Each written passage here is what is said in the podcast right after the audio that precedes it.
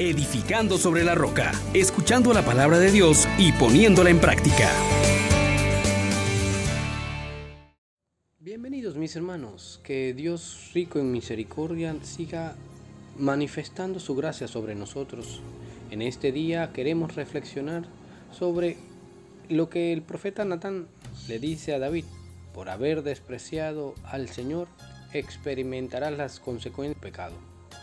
Invitemos al Espíritu Santo diciendo, oh gran poder de Dios, enciéndenos en tu fuego el amor. Oh Espíritu, que vienes de lo alto, llénanos de Dios. Oh Espíritu, óleo santo, úngenos en el amor. Meditemos en el segundo libro de Samuel, capítulo 12, versículos del 1 al 7 y del 10 al 17.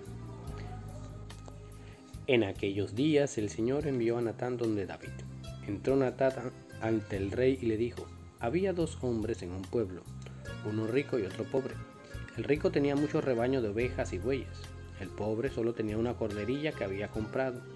La iba criando y ella crecía y sus hijos, comiendo de su pan, bebiendo de su vaso, durmiendo en su regazo, era como una hija. Llegó una visita a casa del rico y no queriendo perder una oveja o un buey para invitar a su huésped, cogió la cordera del pobre y convidó a su huésped. David se puso furioso contra aquel hombre y dijo a Natán, vive Dios que el que ha hecho eso es reo de muerte. No quiso respetar lo del otro, pues pagará cuatro veces el valor de la cordera. Entonces Natán dijo a David, eres tú. Pues bien, la espada no se apartará nunca de tu casa por haberme despreciado, quedándote con la mujer de Urías elitita. Así dice el Señor, yo haré que de tu propia casa nazca tu desgracia, te arrebataré tus mujeres y ante tus ojos se las daré a otros que se acostará con ellas a la luz del sol que nos alumbra. Tú lo hiciste escondida, yo lo haré ante todo Israel en pleno día. David respondió a Natán, he pecado contra el Señor. Palabra de Dios. Te alabamos, Señor. Hermanos, hoy experimentamos a través de esta alegoría cómo Natán hace caer en cuenta a David de su pecado y de la gravedad. Pero lo más importante aquí es lo que el profeta le dice a David. Has despreciado al Señor. Ah, entendámoslo así, hermanos. Cada vez que pecamos, caemos en esa situación de despreciar al Señor. Es lo primero que ocurre. Lo segundo que ocurre es que es un grave acto de injusticia ante el hermano. Todo pecado involucra al hermano y es un acto de injusticia. Lo tercero es que si bien el pecado trae consecuencias, las trae no solo para nosotros, sino para los demás. Pero también tenemos que comprender que Dios no quiere la muerte del pecador, sino que se arrepienta y Él perdona. Pero también exige de nosotros una reparación.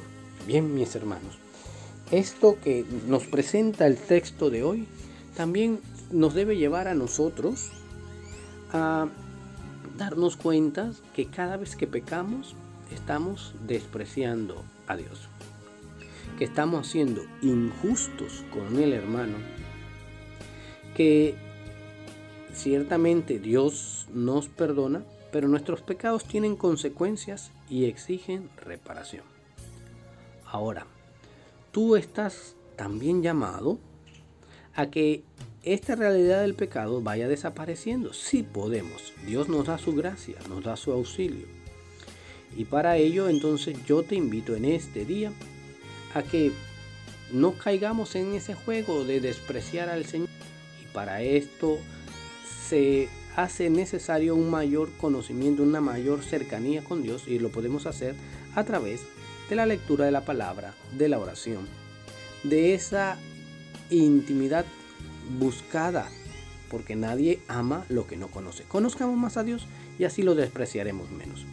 Lo segundo es que debo respetar la dignidad del hermano y aborrecer el pecado debo molestarme con la injusticia y debo procurar entonces en este día, yo te invito a eso. Recuerda la dignidad del hermano al que vas a entrar en relación y así no le vas a mentir, no le vas a robar, no le vas a defraudar. Lo tercero, con un corazón contrito, examinemos nuestras vidas y pongámoslas delante de Dios pidiendo perdón. Sepamos que nuestros pecados tienen consecuencias, pero podemos reparar por medio de las obras de misericordia. Dice la caridad borra la multitud de la falta. Así que también establecete tú hoy el deseo de respetar a tus hermanos en dignidad, de procurar el bien a otros a través de obras de misericordia y ofrecerlas como reparación por tus pecados. Señor Dios nuestro, te damos gracias por tu misericordia. Nos haces ver nuestros pecados y nos extiende tu mano misericordiosa. Ayúdanos a volvernos a ti y amarte con todo nuestro ser y al prójimo como tú nos amas. Bendiciones. Les exhortamos, hermanos, por la misericordia de Dios, que pongan por obra la palabra y no se contenten solo con oírla